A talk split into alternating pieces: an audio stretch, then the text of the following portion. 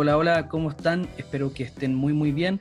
Bienvenidos a Inevitable Pelotudez, un podcast que traspasa la cancha de fútbol y de qué manera lo ha hecho este año 2020 tan raro, tan malo para todo el mundo, o para la mayoría al menos supongo.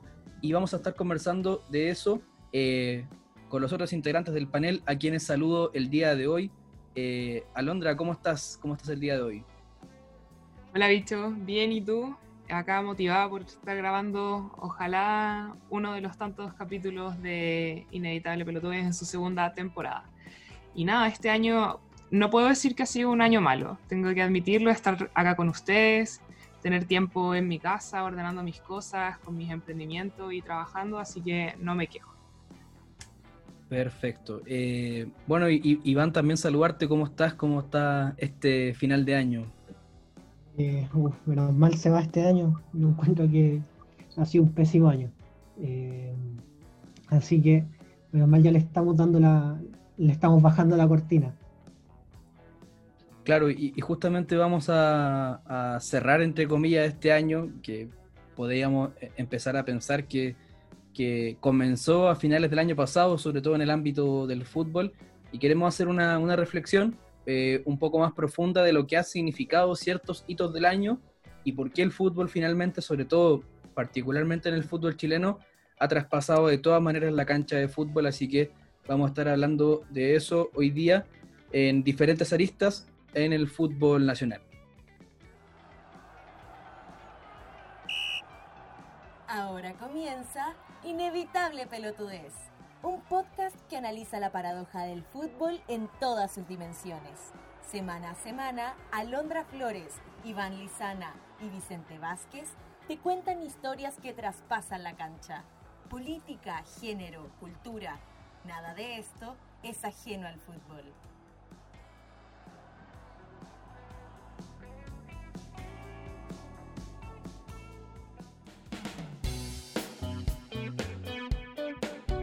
Y lo decíamos, este año tan eh, distinto en muchas cosas, eh, trajo no solamente una cuestión más, más de reflexión, más filosófica, ¿cierto? Sino un, punto de vista más operacional, la logística de la vida, la logística de las cosas, de las profesiones, y el fútbol fue muy afectado porque ha cambiado totalmente, prácticamente la lógica, ¿cierto? La gente fuera de los estadios, los protocolos que tienen los jugadores y jugadoras al momento de, concentrarse, de entrenar, de jugar un partido.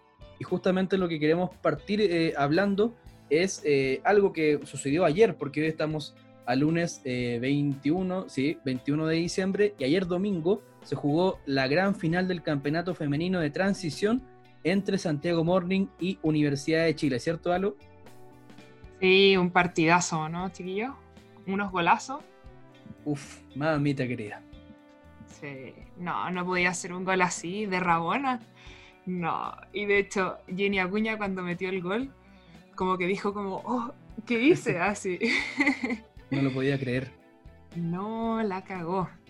Un, golazo. Y, y, bueno, el gol también de Karen Araya al final a tres dedos, así como que e, esto no es que lo esté haciendo por si acaso. Yo sé que esto va a entrar y va a caer así eh, en globito. No, un, un, muy buen partido. Yo creo que el, desde que comenzó el, campeonato era sabido quizás que la final iba a ser entre la U y, y el Chavo. Bueno, recordarles también que hicimos un capítulo sobre el clásico eh, metropolitano, eh, donde hablábamos del partido entre Colo Colo y Chavo Morning, que bueno, este el partido entre ellas no, no, fue tan entretenido como se esperaba. Tan peleado, Pero yo creo que todo, Sí, yo creo que fue muy eh, por, la, por la lesión que tuvieron en Colo Colo de Mico Ascanio, que es la 10, pues la que les da el juego en Colo Colo y que bueno, eh, no tenían tampoco mucho más, eh, mucha banca en Colo Colo. Pero sí, pues fue el, el final, la final del campeonato ayer, yo la vi por TVN, ¿tú, bicho? Sí, también, y eso destacarlo al tiro y recordar de que para quienes eh, se pregunten por qué Lalo está hablando de que jugaron Santiago Morning también con Colo Colo, porque eh, este campeonato de transición, como se hizo bien cortito y apretado, fueron dos, dos grupos de ocho equipos, se jugaron siete fechas, solamente un todos contra todos, pero de una pura, una pura vuelta, entonces cada equipo jugó siete partidos, ¿cierto? de ahí, de ambos grupos, eh, los dos mejores equipos pasaban a semifinales. El primero contra el segundo del otro, grupo y viceversa. Primero del A contra el B, segundo del B y de la misma forma. Entonces así se enfrentaron, como decía Lalo, Santiago Morning con eh, Colo Colo en semifinales. Ganó el Chago por tres goles a cero. Y la otra llave fue eh, la Universidad de Chile con Palestino. De hecho, si alguno recuerda, pues se puede ir al capítulo número 2 que decía Lalo, donde hablamos de los clásicos. Y ahí vaticinamos que los cuatro mejores equipos del torneo eh, podrían ser evidentemente Santiago Morning, Colo Colo, Universidad de Chile y Palestino.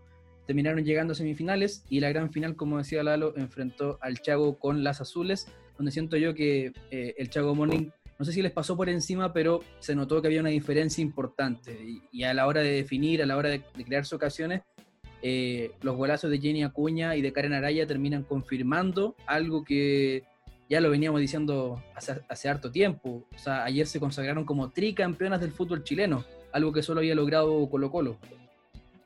Claro.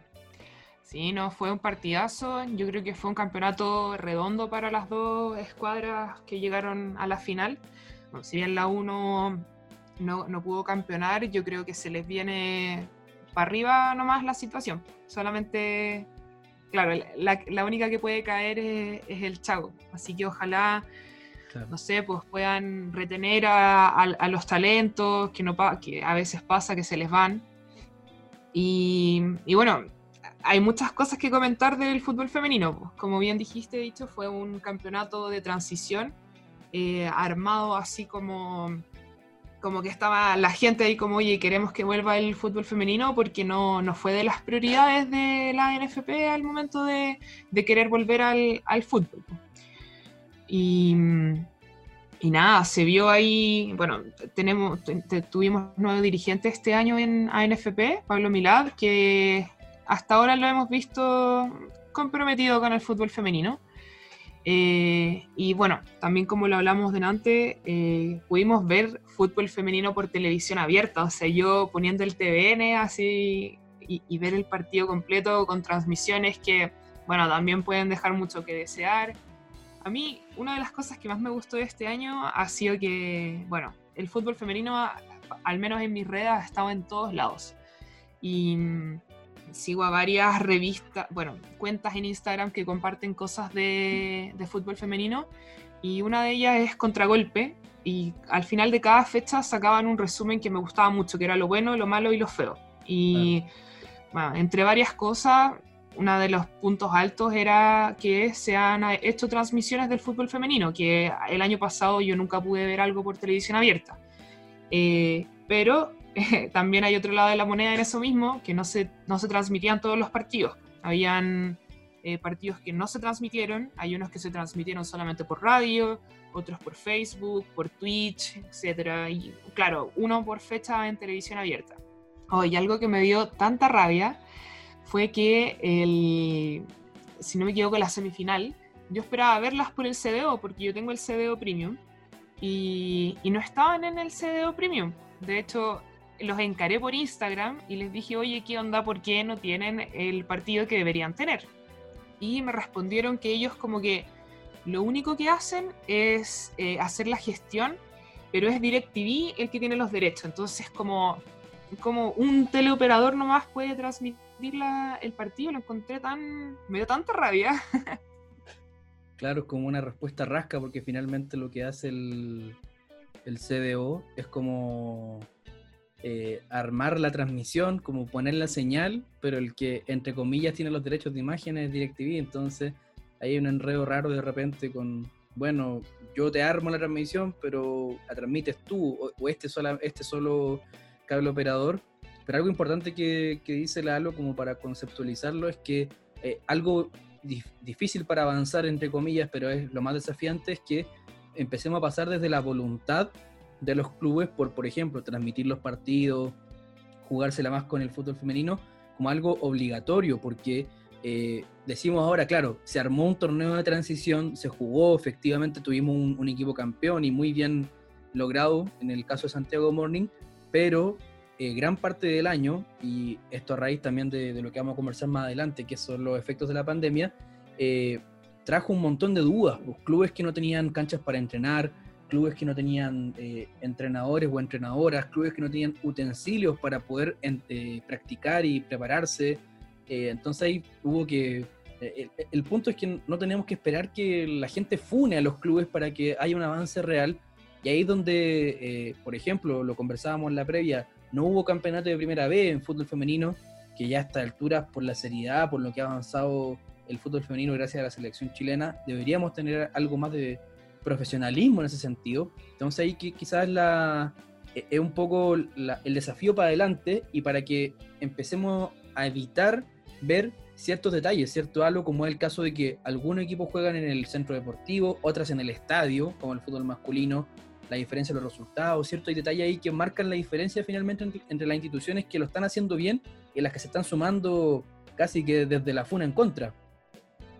Sí, o sea, hay algunos clubes que por la exigencia que les hacen, eh, las mujeres tienen que tener al equipo de mujeres, pero son el cacho, pues, o sea, no, no, les tienen ni cancha para entrenar. Si no me equivoco, a Deportes Las Serenas las tenían entrenando en la playa.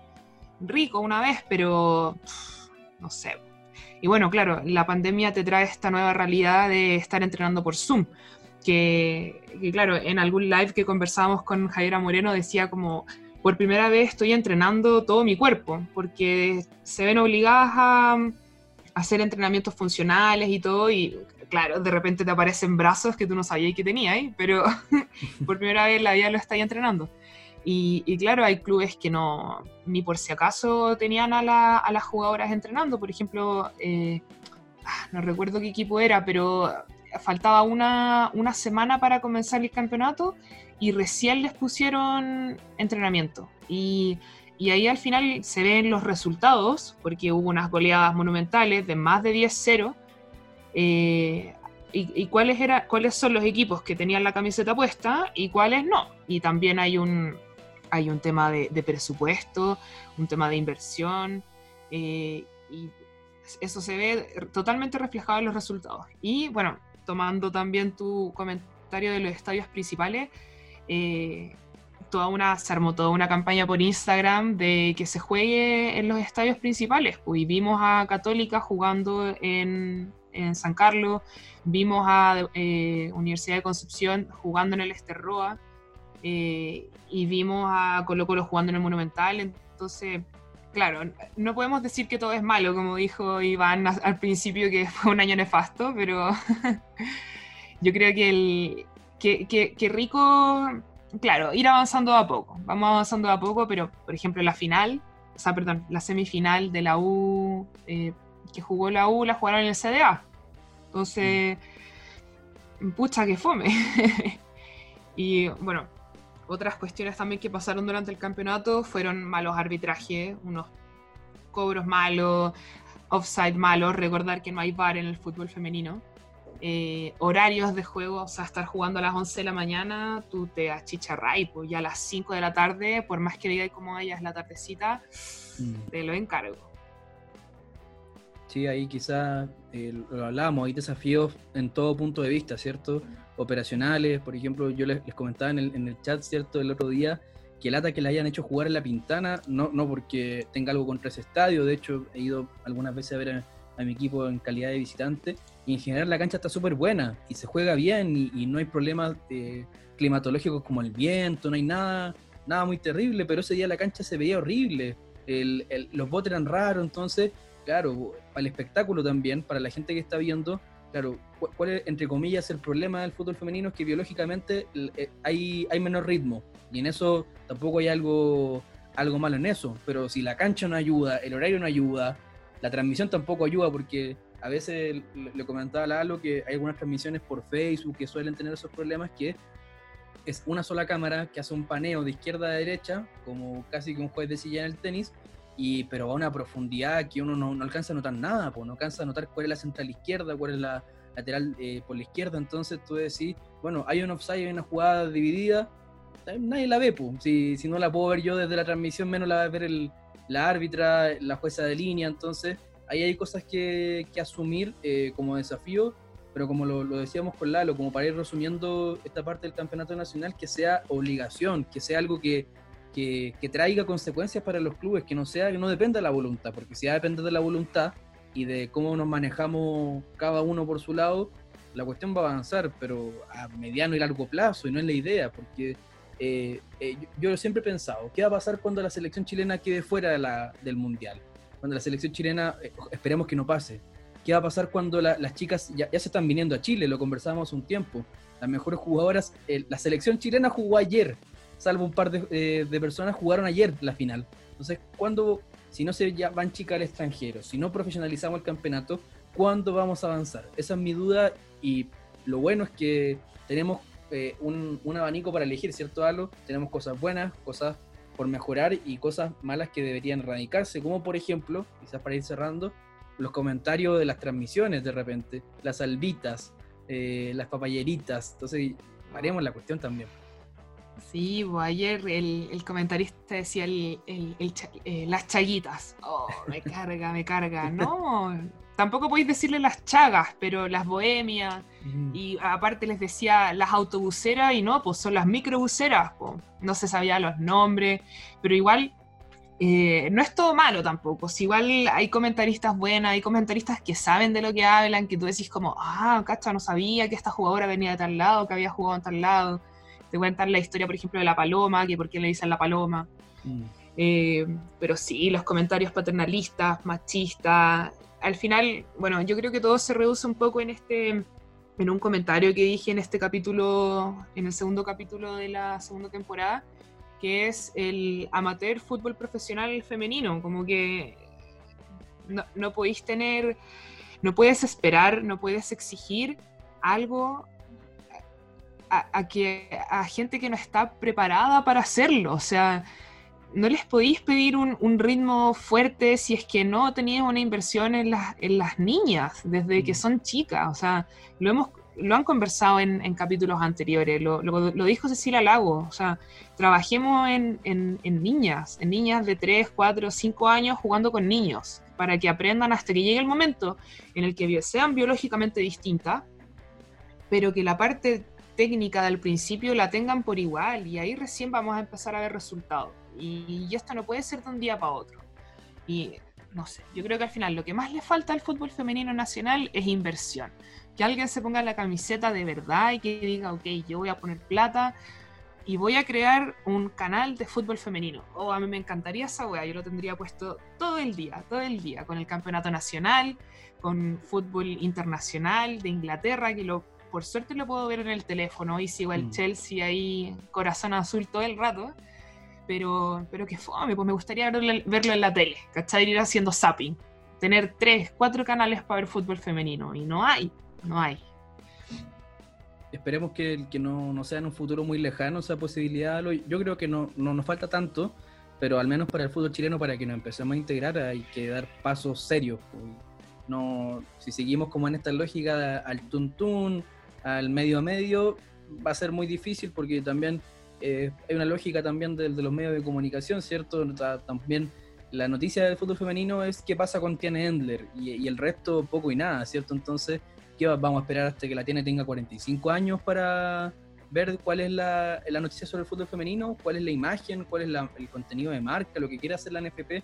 ahí falta un, proyecto y, al final es un proyecto global, ¿cierto? Es que involucra a las selecciones menores del fútbol masculino, el fútbol femenino, el fútbol playa, el futsal, que lo hemos conversado tantas veces, el fútbol masculino, el, que se juega entre comillas, digámoslo, lo voy a decir muy entre comillas en serio, porque se juega en serio porque los clubes asumen esa seriedad, asumen las consecuencias de lo que implica no llevar a un club a, jugar y entrenar, lo que sea. Entonces yo creo que por ahí eh, hay que ir avanzando seriamente Sí, yo creo que algo que, debería también darse es que sea figurativamente una punta de lanza. Ok, la selección femenina es la punta de lanza, perfecto, pero que las que vienen atrás, que pongámosle, primero está eh, la selección femenina, luego vienen, digámosle, las semifinalistas, eh, la U, Palestino, el Chago, Colo Colo, pero que después las que están debajo, que quizás tienen las ganas de hacerlo, por,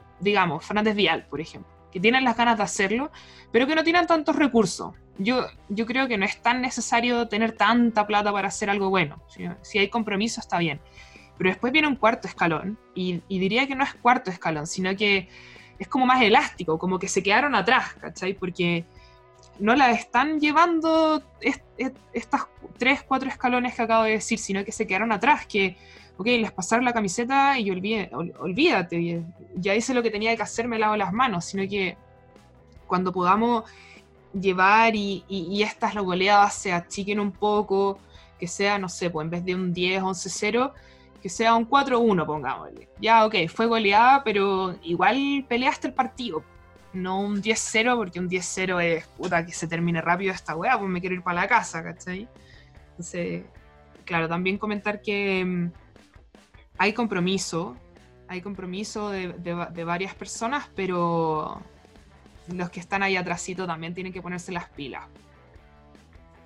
Así es, para que tengamos algo más parejo. Y yo creo que para ir cerrando este, este bloque de fútbol femenino, eh, ya que se nos volvió a integrar el, Iván, que tuvo ahí eh, un problema doméstico, como se dice, eh, una noticia que, aparte de la final de fútbol femenino, fue la nominación, bueno, la premiación de los premios de Best, donde estuvo involucrada Tiana Endler, ¿cierto, Iván?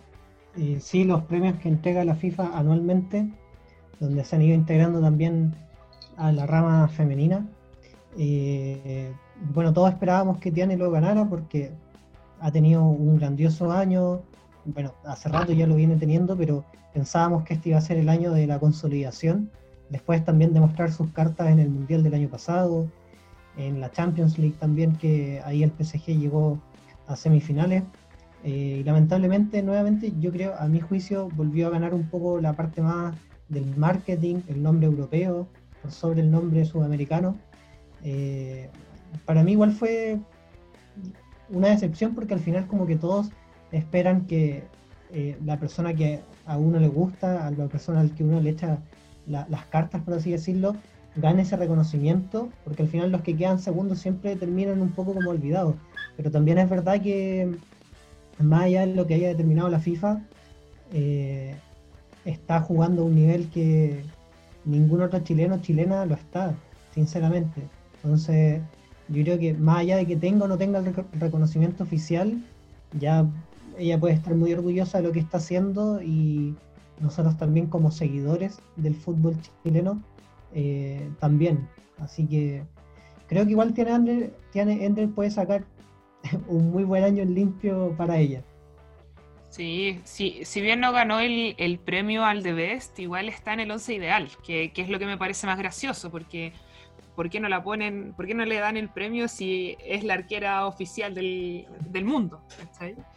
Pero si no tiene Endler, yo creo que eh, el no ganarse el premio podría ser incluso mejor para ella para poder seguir mejorando si es que eso fuera posible. O sea, esos tapadones que se sacó contra Estados Unidos y Suecia en el Mundial.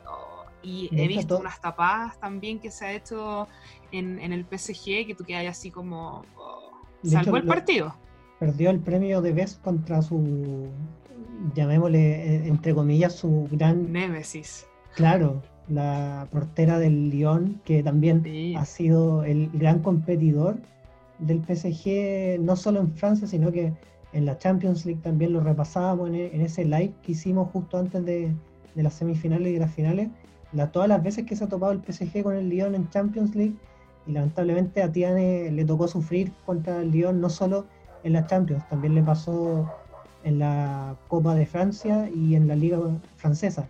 Entonces, al final, la, arquera del Lyon, que no me acuerdo cómo se llama. Eh, Sara. Ella, que también es la arquera de la selección de Francia. Obviamente tiene lo suyo, está en el mejor equipo del mundo. Eh, así que yo creo que igual lo tiene merecido, pero creo, sinceramente, no, no lo digo por picado, pero creo que en este en esta pasada ganó el nombre europeo, como siempre. Sí, bueno, Cristian Endler no suena muy chileno tampoco, pero claro, quizá el, jugar en Francia, estar en el Olympique, no sé. Que lata, me hubiera gustado ver la campeona, estuve haciendo mi, mi campaña por, por Instagram, pero no fue suficiente yo creo que para ir finalizando es que pesan demasiado en este tipo de premios el campeonato que ganas. Por ejemplo, el 2018, si Croacia no hubiese llegado a la final del mundo, Luka Modric hubiese sido elegido el mejor jugador del mundo. Hoy, por ejemplo, que al fin ponen a un jugador distinto que Cristiano Ronaldo y Messi. Si Lewandowski no hubiese hecho 78 participaciones de gol, dividido en 64 goles y 14 asistencias, y no hubiese ganado el triplete con el Bayern de Múnich y cerca de un sextete, eh, ¿habría sido el ganador por sobre los otros dos? No sé, porque a veces esos premios eh, pesan demasiado. O si hubiese ganado el PSG la final de la Champions masculina, hubiese estado nominado Mbappé o Neymar, puede ser. Entonces quizá ahí tiene la mala suerte Tiane de que el equipo Nemesis, como dicen ustedes, el Olympique de Lyon, en general va a situar sí o sí a, esas jugadoras nominadas a, ese tipo de premios, pero para nosotros tiene, es la mejor y la campeona. Así que eh, nos quedamos igual, yo creo, al menos para este año de fútbol femenino, eh, con buenas sensaciones, ¿cierto, Alo? Sí, totalmente. Y bueno, hablando de Nemesis, eh, el otro día vi que el PSG le, le, ganó al Olympic, hace tiempo que no lo hacían, así que debe estar aún más feliz Tiane Endler. Así es. Y bueno, lo hablamos un poquito, lo hemos mencionado algunas veces esa palabra que en un comienzo se pasaba a los libros de historia, ¿cierto? La palabra pandemia, cuando hablamos de, grandes sucesos en el mundo, nos pasó justamente en este, año, a inicios de año se hablaba de la enfermedad del, COVID-19 eh, en China, pero ya tuvo efectos más concretos en Chile, al menos en, el mes de marzo, porque, eh, por ejemplo, en el Campeonato Nacional Masculino ya se habían disputado más o menos ocho fechas, la mayoría de los equipos jugaron ocho fechas, después se tuvieron que retomar, pero ya cuando parecía que el torneo empezaba a agarrar vuelo, se cortó a, raíz de la, crisis del coronavirus y eh, ya se volvieron a instalar las dudas porque era un torneo que, entre comillas, no podía arrancar, porque ya el año 2019 no había podido terminar, eh, dado el estallido social y el torneo, claro, por cómo estaba en, ambas divisiones, claro, debería haber terminado, pero no, no había forma de terminarlo, no se podía. Estaba muriendo gente en las calles, habían siendo habían eh, mutilaciones oculares, entonces no, se podía jugar. Y finalmente tuvimos un, inicio de año donde teníamos ciertas confusiones, la tabla ponderada de los equipos del año pasado, los equipos nuevos que se sumaron, entonces algo muy que, partió más o menos extraño, se para con la pandemia y que ya después de la, del, receso que duró más o menos eh, unos 5 o 6 meses, tenemos quizás lo más noticioso del año a nivel global, que es la crisis global de Colo Colo, ¿cierto Iván? Todo, esto que ha, envuelto al cacique en una crisis profunda que, de la que parece muy difícil salir. Claro, es una de las cosas que hablábamos en uno de los primeros capítulos que grabamos en la primera temporada. Eh, bueno, ahí ustedes pueden enterarse más sobre las cifras que maneja Colo Colo, eh, toda la fundamentación más de, desde los datos de por qué está la crisis de, del Club Albo, pero lo más grave de todo esto es que ya estamos hablando de ese capítulo fue más o menos como en abril, donde en el fondo el problema que tenía Colo Colo era que se había cogido a la ley de protección del empleo porque según ellos no podían pagarle el sueldo a sus jugadores que no estaban jugando, algo que no pasó en ningún otro club al nivel de Colo Colo, o sea, Católica y la U, que son como los que más se equiparan en términos presupuestarios a Colo Colo y en popularidad, eh, no se acogieron a dicha ley, que en el fondo, para los que no sepan, dicha ley significa que se les suspendió temporalmente el contrato a todos sus jugadores. Es decir, durante esos meses que no se jugó, los jugadores de Colo Colo tuvieron que vivir de cobrar su seguro de cesantía. Entonces eso ya te hablaba y te daba ciertas luces de que el modelo de gestión que tiene Colo Colo estaba en una suerte de crisis, en un problema bien grave. De hecho, las apariciones que hubo en la prensa fueron eh, muy temerosas. Ese enfrentamiento como esa especie de guerra fría que se dio entre los jugadores agrupados casi como en un sindicato y la directiva de Blanco y Negro liderada por Aníbal Moza. Se pelearon casi a muerte. Después, eh, cuando ya se dieron ciertas luces de que el campeonato podía volver a jugarse, eh, Colo Colo fue uno de los últimos equipos en volver a los entrenamientos y eso pesó a tal punto de que hoy, en 21 de diciembre que estamos grabando el capítulo, Colo Colo sigue último en la tabla. Y a eso me refería, si nosotros en abril estábamos hablando de un Colo Colo que tenía estos problemas a niveles de administración, de, dirigencia y también con los jugadores, después de varios meses después de eso, estamos viendo una crisis que ya fue subiendo casi como un cáncer que se va ramificando. Partimos de una mala gestión y ahora ya estamos en una grave crisis deportiva que tiene al equipo de Colo Colo al borde del descenso y claramente es el ejemplo de cómo las sociedades anónimas están mal administrando los clubes en todas sus dimensiones. Eh, ¿Cómo se llama? Si en el, en el bloque anterior hablábamos de cómo las sociedades anónimas dejan el fútbol femenino en un segundo plano, en el caso de, sus planteles de adultos masculinos, quizás no los dejan en un segundo plano porque es su mayor fuente de ingresos, pero sí lo están administrando pésimo. De hecho, el 2019 Colo Colo registró pérdidas equivalentes a 2.200 millones de pesos y la proyección que se hizo para este año no es muy distinta. Imagínense cuál va a ser la proyección si Colo Colo desciende a la primera vez. y, algo que da ganas de, entre comillas, pegarse un tiro es que estas rencillas, eh, más bien en un principio económica entre los jugadores y blanco y negro, que terminan dando luces de, cómo funciona el país en general, ¿cierto? Esta sensación de patronazgo, ya ni siquiera la directiva de Colo Colo era completa en oposición a, a los jugadores porque entre la misma directiva de Blanco y Negro hay, una guerra civil entre el bloque de Leonidas Vial y el de Aníbal quien es el presidente actual del directorio. Eh, ya después me empecé a pensar de que tipos como Leonardo Valencia o Nicolás Blandi cobran más de 40 millones de pesos al mes. Pues. Entonces, eh, ahí tú te preguntas, bueno, ¿cómo lo ha hecho entonces O'Higgins de Rancagua? ¿Cómo lo ha hecho entonces Deporte de la Serena para ir zafando y teniendo una campaña extraordinaria para poder remontar el pésimo rendimiento que tuvieron en la primera rueda? ¿Cómo lo hicieron ellos? Entonces, si Colo Colo después llora porque no, no puede pagarle a, sus jugadores, los tiene que, los tiene que prácticamente despedir, eh, después no es capaz de, con tres técnicos diferentes en un año, eh, jugarse eh, la opción al menos decente de no encender ¿qué le queda al resto de los equipos? ¿Qué me puedo esperar entonces de lo que pueda hacer Everton, Audax Italiano?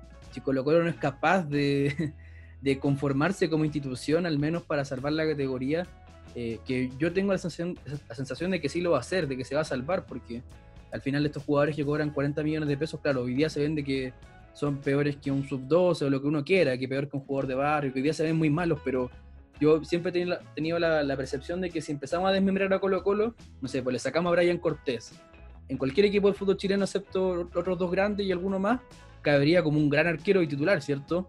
Empezamos a sacar a Julio Barroso, un central de experiencia. Gabriel Costa, estoy seguro que en cualquier otro equipo del fútbol chileno lo, haría de maravillas. El mismo Valencia, que también yo creo que no debería estar jugando por los problemas de violencia intrafamiliar. Entonces, ahí uno empieza a pensar de que Colo -Colo, en Colo Colo pasan demasiadas cosas y que no, no la han sabido, eh, no han sabido afrontar este tema con humildad y segundo, con menos soberbia, porque yo creo que hasta cierto punto no han entendido en el lugar donde están y por qué están donde están. Y ahí es donde el modelo de negocio, el modelo de sociedad anónima, siento que refleja finalmente eh, todo lo que, lo que pasa hoy día en la institución. Y qué triste sería, obviamente, que, que descendiera, pero dirigencialmente se lo están mereciendo harto.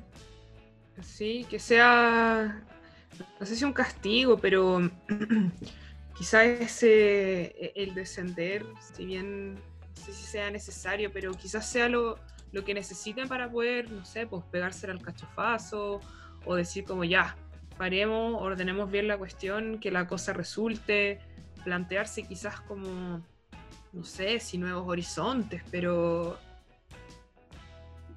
eh, darse cuenta de que lo que están haciendo no está funcionando.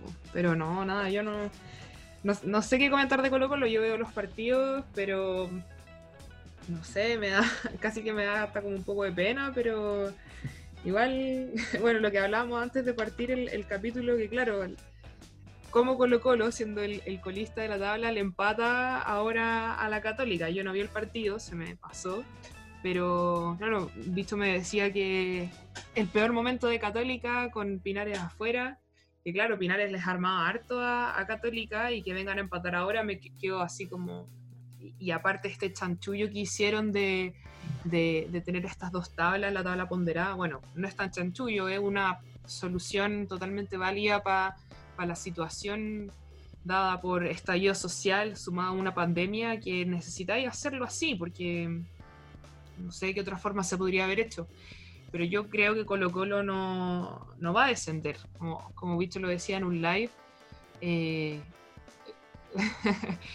como el mensaje hacia el futuro, que dijimos como para, para quien quiera que esté escuchando esto en el futuro, creemos que Colo Colo no va a descender porque algo va a pasar. Igual como hicieron esto de suspender el partido con tanto Fagasta, que lo encontré, pero por favor. Sí, démosle contexto a eso. Justamente queríamos llegar ahí eh, y para preguntarle al Iván también. Eh, esto marca un precedente porque Lalo se refiere a un partido que fue, eh, fue suspendido. era un momento, lo vamos a tocar también después, el momento de Copas Internacionales, pero Colo Colo había jugado un partido en Brasil por Copa Libertadores entre el Atlético Paranaense y algunos días después jugaba con Deporte de Antofagasta en el Estadio Monumental y pareciera que todas las luces dieron de que Colo Colo nunca quiso jugar ese partido porque se dio a conocer eh, que en los exámenes PCR había un dirigente que, estaba contagiado y por la suposición de los contactos estrechos y todo el tema, eh, Colo Colo se salió con la suya, Antofagasta lo hicieron viajar a Santiago y el partido no se disputó. ¿Y cuál es el precedente que sienta esto? Y para que el, el Iván nos comente las implicancias de esto, es que el partido se suspendió eh, siendo que en todas las ligas del mundo eh, en las que se estaba actuando seriamente, los equipos se presentaban con lo que hubiese, con juveniles, con los que no estuviesen contagiados, eh, con los que estuviesen inscritos para jugar, pero con lo que hubiese. De hecho, por ejemplo, la Real Sociedad, me acuerdo, jugó con el Granada, un partido donde se jugó 11 contra 7. El Granada tuvo contagios por un partido europeo de Europa League y tuvieron que jugar con 7. Bueno, perdieron, pero es, parte de asumir los protocolos. O sea, si el, el club no se cuida, si no se asumen los protocolos de forma correcta, eh, así no se puede avanzar, porque finalmente, el, ¿por qué digo lo del partido internacional? Católica había jugado un partido también por Copa Libertadores en Colombia, que fue más tarde y entregó los resultados PCR antes que Colo Colo. Entonces las cosas se hicieron mal por negligencia o a propósito. Entonces ahí preguntarte, Iván, eh, ¿qué trae para el torneo nacional este precedente de, un partido Colo Colo Antofagasta de quien yo siento que no se debería haber jugado? Y de hecho cuando se juega, Colo Colo gana el partido y explica un poco quizás la esperanza que tiene Colo Colo de salvarse, porque imagínate Colo Colo con tres puntos menos, si todo el resto está ganando. Claro, o sea, hay varios equipos que actualmente están alegando por la misma situación porque son equipos que han actuado de forma responsable, no han tenido contagios. Hay otros que sí, que, lo, por ejemplo la calera, que también le han dado una suerte de favores. Eh, incluso aún cuando el tema de la, calera, de la calera es bastante más grave que lo que pasó con Colo Colo, porque acá hay una denuncia de suplantación de identidad, lo cual ya se supo que puede escalar incluso la Seremi de Salud, eso puede traer una multa o una sanción, se habló por ahí de repente que podría, haber, podría ser incluso un descenso, una descalificación. Eh, eso fue hace más o menos como dos semanas, no se ha sabido nada. Capaz que termine en una multa, pero yo encuentro que para ese caso en particular y el de Colo Colo sería un muy mal precedente porque estamos hablando de suplantación de identidad en testeos COVID. De hecho, esa suplantación de identidad terminó dándole una mano a Coquimbo porque eh, esos contagios que tuvo la calera terminó en algo así como 10 contagios para el Junior de Barranquilla, que fue el rival de Coquimbo, que Coquimbo cuando fue a jugar el partido de ida de Copa Sudamericana jugó contra un junior que estaba bastante diezmado por estos contagios. Y eso le ayudó a Coquimbo a, ganar el partido 2 contra 1. Entonces, eh, terminó siendo algo positivo en ese sentido, pero en lo que refiere como al, a lo que queda de campeonato, creo yo que al final le desordena todo la NFP. Lo venían haciendo curiosamente, curiosamente lo venían haciendo muy bien. Habían tenido los protocolos muy claros, tuvieron varias fechas donde no hubo contagios y si mal no me equivoco, eh, hubo algunos equipos que tuvieron contagio y no presentaron a esos jugadores, lo aislaron. Eh, por ejemplo, ahora el caso más reciente es Católica con San Pedri, que San Pedri se le detecta un COVID positivo y Católica sigue jugando. Tuvo que poner a Diego Valencia ahí que ha estado bajo la lupa, pero no importa, Católica sigue jugando sin problema. Eh, cumpliendo los protocolos. Entonces al final lo que termina pasando, creo yo, es lo que siempre pasa con la NFP. Se termina sembrando esa duda de, ah, esto lo están haciendo así a propósito o, o no. Y al final son tan poco transparentes que termina dando lugar a sospechas. Y si Colo Colo se salva por eso, evidentemente todos vamos a sospechar, aunque no tengamos las pruebas, pero no es una práctica poco común en el caso de la NFP. Entonces, creo yo que más que el tema del campeonato y los partidos se va a ordenar. En algún momento, eh, ahora, por ejemplo, hay, hay equipos que tienen 25 partidos jugados y otros que tienen 23, 22, incluso creo que hay algunos con 21, es el despelote. Pero eso eh, tienen hasta fines de enero para ordenar todo eso. Y pueden jugar a mitad de semana, dos partidos por semana, tres partidos por semana incluso de repente, que puede darle alguna desventaja deportiva a algún equipo, pero bueno, lamentablemente es el mundo en el que estamos hoy en día y el campeonato no se puede alargar más que eso. Yo creo que en ese sentido hay que asumirlo simplemente. El problema principal es para la NFP, que nuevamente su transparencia se va a poner en tela de juicio y si se salva Colo Colo va a ser todo peor. De hecho, el, equipo que está más damnificado por esto es Coquimbo, que ellos ya pusieron la alerta de que no le estaban dando las mismas facilidades que a Colo Colo eh, y que a Católica, por ejemplo, era el caso de suspenderles partidos porque ellos tenían que jugar Copa Sudamericana en tres semanas. Católica hasta antes de quedar eliminado le suspendieron ahí un partido. A Coquimbo creo que no. Entonces se comienzan a, plantar las sospechas. Claro, hay una diferencia de criterios que se está utilizando. Bueno, los casos de, de Católica Coquimbo no son tan comparables porque Católica, la, la Conmebol arbitrariamente, sin preguntarle a nadie, le, puso le calendarizó partidos poniéndolo en situación. La Católica jugó la revancha contra River Plate de Uruguay un jueves y el partido siguiente por Copa Sudamericana era el martes siguiente, o sea, cinco días después. Sé qué pasa ahí. Hay una base del reglamento que dice que eh, entre partido internacional y nacional no se pueden, no pueden haber eh, menos de 72 horas de diferencia. Y ahí es donde la Conmebol como que le cagó el, el, planteamiento a la Católica y hubo que suspenderse tres partidos de una por el solo hecho de planificación de que la Conmebol dijo, ah, yo lo pongo el martes, no le pregunto a nadie.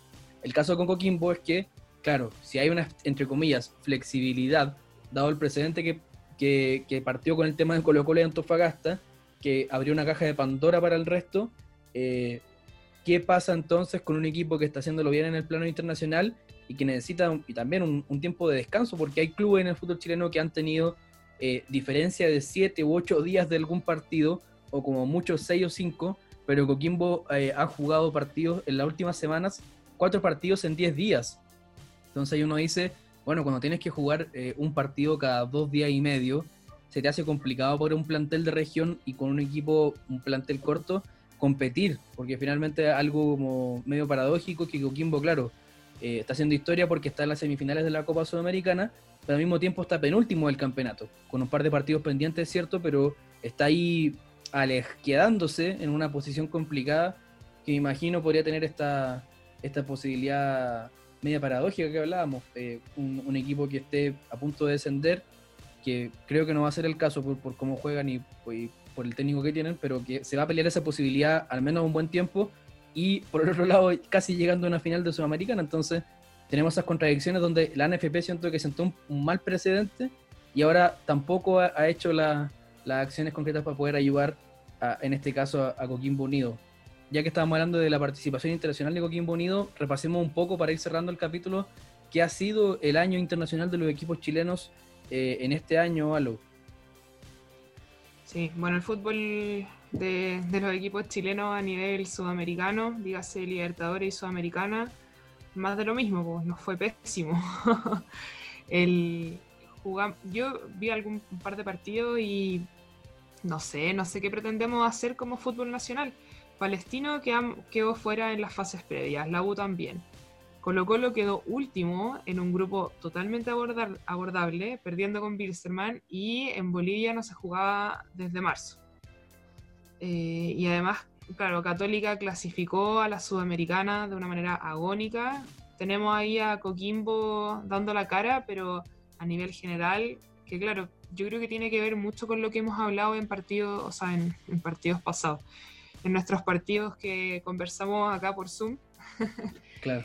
Eh, en, capítulos anteriores, que es el poco, no sé si compromiso, pero no sé, no se, no se ve un bonito futuro para el fútbol masculino a nivel nacional acá en Chile. Yo creo que hay un pésimo nivel de juego, hay pésimos, no sé si, no sé si sean tan malos a nivel eh, de los juveniles, pero como que no veo un, no hay un recambio y muy malos resultados a nivel internacional. No, la Copa Libertadores fue exactamente la misma Copa Libertadores del año pasado y del año antepasado y del año ante antepasado. Es como para decir, esta copa ya la vi. Claro. Exactamente igual al resto de las anteriores. Entonces, yo creo que al menos en lo que fue Copa Libertadores no se ha visto ningún avance en el caso de los equipos chilenos. Eh, el caso que más me da lata es a mí en particular el de Católica, porque imagínate, bicampeón del fútbol chileno, jugando su segunda o tercera Copa Libertadores seguida y nuevamente la misma historia. Ahora, el caso de Católica, nuevamente, como digo, es un poco paradójico porque creo yo que el equipo no jugó tan mal, de los seis partidos que jugó, no los jugó tan mal, dio la cara, pero al final lo que se nota es que el fútbol chileno no está Em, al nivel del resto de, las ligas eh, de Sudamérica. Incluso te podría decir que, no sé, quizás quizás con Perú no estamos disputando ahí eh, y, con Bolivia el último punto, el último puesto, pero con el resto de los países estamos por debajo en el nivel de juego, en la rapidez de juego, en las características físicas de los jugadores. Eh, es una cuestión global al final de cómo se juega el fútbol. Por ejemplo, si tú ves los ecuatorianos, ¿qué características tienen? Que son rapidísimos. Son jugadores que no los podía alcanzar. Los argentinos y los uruguayos son equipos que da lo mismo, el nombre del equipo puede ser Talleres de Córdoba, como puede ser Tigre, como puede ser Boca, pero todos juegan con el alma eh, y, meten hasta el último minuto y te lo pueden ganar así. Brasil, ya, es Brasil. Paraguay, eh, son equipos duros de roer. Y al final, ¿qué tiene Chile? Son equipos blandos, lentos, juegan igual que cuando juegan el campeonato. Entonces, también en particular lo que me da rabia es que después los hinchas de Católica o el equipo mismo, ah, ya, bueno, quedamos eliminados, ahora nos conformamos con ganar el tricampeonato. Bueno, así, con ese nivel, con esa mentalidad y de no exigir, de no saber exigir más que ganar solamente el campeonato, yo creo que el fútbol chileno como decís tú, Alo, no tiene mucho futuro. Si no hay hambre de ganar otras cosas que no sea el campeonato mediocre que tenemos, entonces vamos a seguir siendo una liga mediocre en el concierto sudamericano. Quizá al, final yo creo que donde sí podemos rescatar un, poco de, cosas positivas es que los campeonatos largos en el fútbol chileno que se empiezan a disputar desde el año 2018 y que han premiado, por ejemplo, la regularidad de Católica a nivel nacional, igual le han dado eh, un cierto, una cierta esperanza, pero solo, solo en el caso de la Copa Sudamericana, porque si nos ponemos a, pensar, los cuatro equipos que clasificaron a la Copa Sudamericana pasaron la primera ronda, caso que no se daba en años anteriores, ya hay una, entre comillas, parte más positiva. Después empieza a pensar, bueno, se quedan dos en el camino como Audax y Huachipato, se nos sumó a Católica por haber quedado tercero en la Libertadores en una clasificación agónica, y de ahí, bueno, eh, Calera queda eh, fuera de en, los octavos de final con lo justo contra Junior de Barranquilla, que es lo que explicaba el Iván delante, jugándole muy buenos partidos. Eh, después el caso de Católica que se farrea su clasificación porque gana de visita y siempre estuvo en jaque su clasificación jugando de local y cerrando la llave de local, que es como medio paradójico. Y el caso paradójico también de Coquimbo Unido que se enfrentó, claro, contra rivales, yo diría que de, su nivel y con ciertas complicaciones, porque en al, menos dos fases de, esta clasificación ha tenido a los rivales muy disminuidos con, con, COVID. Por ejemplo, el partido de vuelta que se jugó hace poco contra Junior de Barranquilla, que lo metió en la semifinal, Junior tenía 13 jugadores, o sea, tenía 11 y dos suplentes. Y de esos dos suplentes, los dos cambiaron defensivos. Y Junior tenía que salir a buscar resultados, entonces estaba ahí, o sea, Coquimbo jugó el mal partido, estuvo muy cerca de quedar eliminado, pero terminó pasando, pero era, era el momento, porque si en el partido anterior tenía, el equipo tenía 8 o 10 bajas y ahora tenía solamente 13 jugadores, era el momento para clasificar, pero yo creo que al final el hecho de que, por ejemplo, Coquimbo esté en semifinal de Copa Sudamericana, que la Católica haya llegado a cuarto al menos y haya estado a un pelo de clasificar, que Calera haya hecho un muy buen papel para lo que es el equipo hace un par de años que estaba en primera vez, yo creo que da cuenta de que en los campeonatos largos en Chile, yo creo que son, son, son la medida. Es la forma de que nuestros clubes puedan al menos empezar a pararse a competir en la Copa Sudamericana y de ahí conformar planteles de que sean capaces de soñar con hacer algo más decente en Libertadores en un futuro. Sí, me, me quedo un poco con, con el tema de, claro, un campeonato largo te premia la regularidad, un campeonato corto es tener ahí un- unos 10, no sé, 15 buenos partidos y ya ganaste, pero se te va, no sé, pues como lo que pasó ahora en Católica, que se va a Pinare y, se, nota quizás un poco como que empieza a flojear el, equipo, pero claro, eh, le va a empezar a exigir a los, o, ya le está exigiendo a los equipos tener plantel, que yo creo que eso es lo que hay que empezar a trabajar, porque una, algo que quizás se le quedó en el tintero al Iván en, en lo que le falta al fútbol chileno, o, lo que le sobra, quizás diría yo, es edad. O sea, estamos, por ahí deben estar las estadísticas, pero recuerdo que decían que, claro, los equipos... eh, los equipos chilenos tienen un promedio de edad súper alto. No sé si alguno de ustedes me puede ayudar con ese, con ese número, pero Sí, o sea, ahí por ejemplo, uno de los casos más, más rescatables eh, y que no es casualidad que hayan estado en Copa Sudamericana el caso de Huachipato, que contrata jugadores muy jóvenes, de hecho su, de su equipo titular, si uno empieza a contar pieza por pieza, solo un jugador supera los 30 años, que es Sánchez, Sánchez Sotelo, que es el, el delantero centro, y todo el resto tú empiezas a promediar y promedian 23, 24 años. Entonces ahí tú empiezas a, a pensar, claro, ellos están haciendo bien y ellos contratan en general jugadores extranjeros también súper jóvenes, entonces ellos le tienen la mano tomada un poco al proyecto. Lo que pasa es que, claro, después eh, esos jugadores de Huachipato, claro, no te garantizan que sea un momento de jerarquía, experiencia, como en otros clubes, pero eh, en, otros, en otros clubes ha pasado que tener cracks y figuras que sacan la diferencia con, eh, a, su, entre comillas, gran edad, porque son personas jóvenes para lo que es la vida, ¿cierto? Pero para el fútbol ya vienen un poco de vuelta, se fue en Palestino, eh, tienen tipos como Luis Jiménez y Carlos Villanueva, que te agarran la pelota y no, no- no se les quitáis más, pues, pero están borrando los 36, 37 años. El caso de Deporte La Serena, con 39 años, Chupete y Chupete. Pajarito. Entonces, esos jugadores a nivel internacional no te rinden, pues, porque si vaya a poner al, al Luis Jiménez, que ya tiene casi 40, y vaya a poner al Piña Villanueva, que también anda por ahí, o en el caso de Colo Colo, que trae a- al Mago Valdivia para solucionar la crisis, eh, con Esteban Paredes de casi 40 años jugando en la delantera y una defensa que tiene como 80 años de promedio de edad, bueno, ahora con, con el uruguayo ya lo bajaron un poco, pero se sabe que Colo Colo es un equipo lento y al final cuando jugáis afuera se nota esa diferencia. Cuando te enfrentáis a equipos como, no sé, eh, imagínate cualquier equipo ecuatoriano, como te decía, que son equipos que están apostando a los jugadores jóvenes de calidad, rápidos, que te echan a correr la pelota y no lo alcanzáis. En el caso de los argentinos, que se, Argentina es una fábrica de jugadores, saca y saca y saca jugadores. El mismo caso de Brasil, que también, al final, esos jugadores ya puede que te rindan acá en el campeonato nacional y lo más seguro es que lo vayan a hacer porque el nivel del campeonato nacional es mediocre. Pero cuando ya jugáis contra equipos de otros países no te van a rendir porque les va a faltar el físico, porque el fútbol de hoy es físico.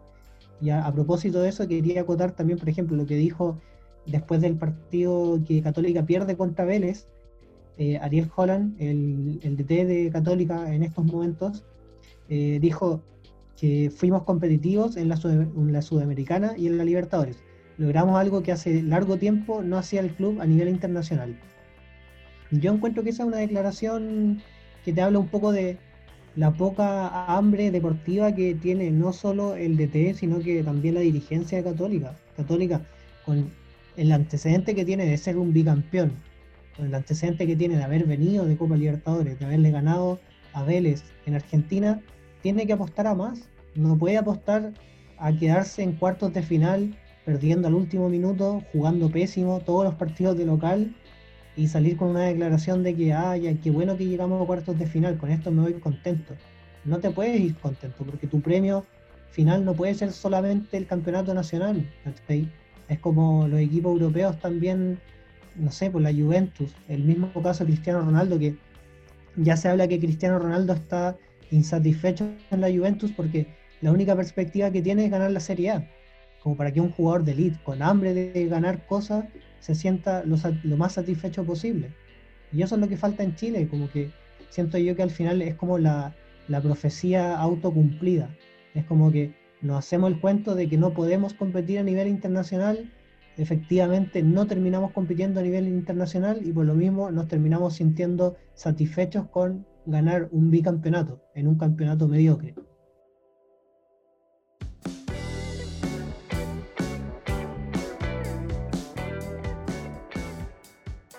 Bueno, agradecerles mucho a ambos. Eh, hablo por estar eh, el día de hoy conversando de algo súper interesante, de recapitular este año tan raro, tan distinto al resto de nuestra vida.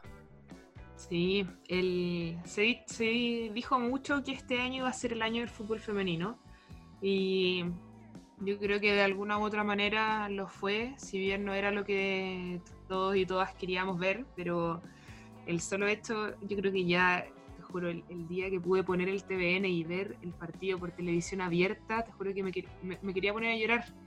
No sé si no sé si a alguien más le pasó, pero como que me, me dio tanta emoción de verla jugar, de ver a, a, a, personas con las que también he podido compartir la cancha jugando a la pelota por la U y, decir como, hoy yo me acuerdo cuando ella nos metía goles ahí en la, en la cancha de FEN o cuando tal, no sé qué, o, no sé, ver, ver al nivel de jugadoras en, en, la televisión abierta, de verdad fue algo súper emotivo para mí durante este año y creo que, eh, yo creo que ahora ya estamos en un punto del fútbol femenino y quizá... Eh, puede ser también el, el, la otra cara de la moneda para Católica, que cuando está ahí en el punto más alto, eh, lo único que puedes hacer es caer.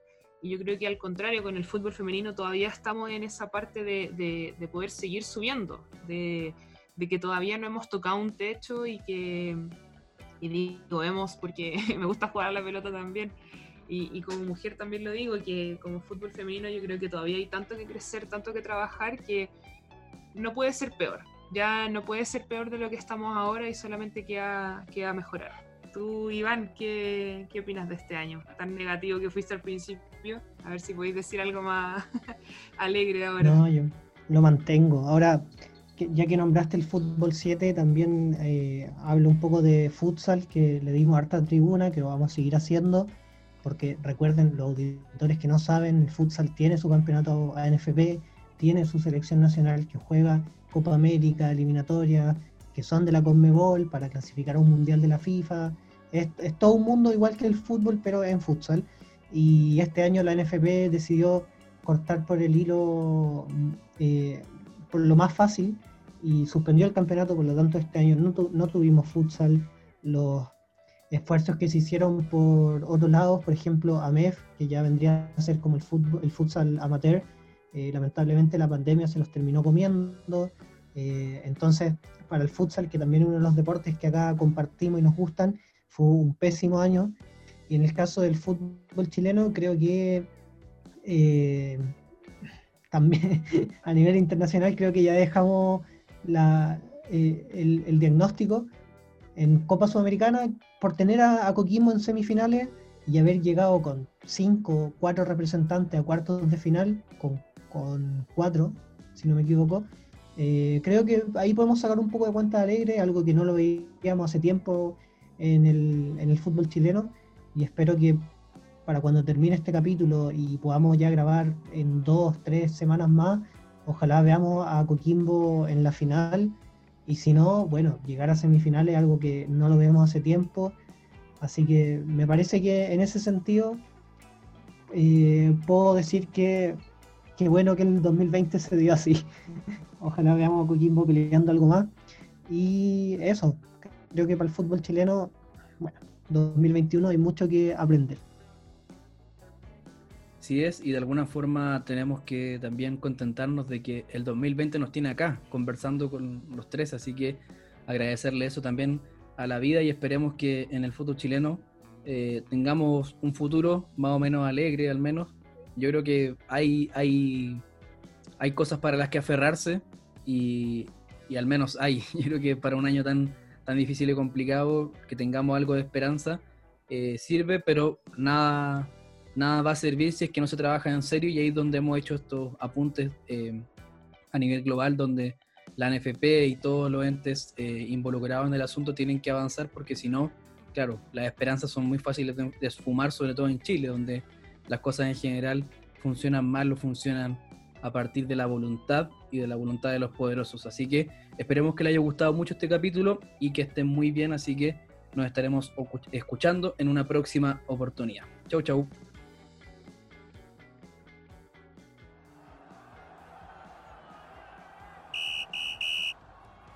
Ha terminado otro episodio de Inevitable Pelotudez, donde Alondra Flores, Iván Lizana y Vicente Vázquez criticaron el fútbol en todas sus dimensiones. Ahora la pelota está en tus pies. Es tu momento de cambiar el partido.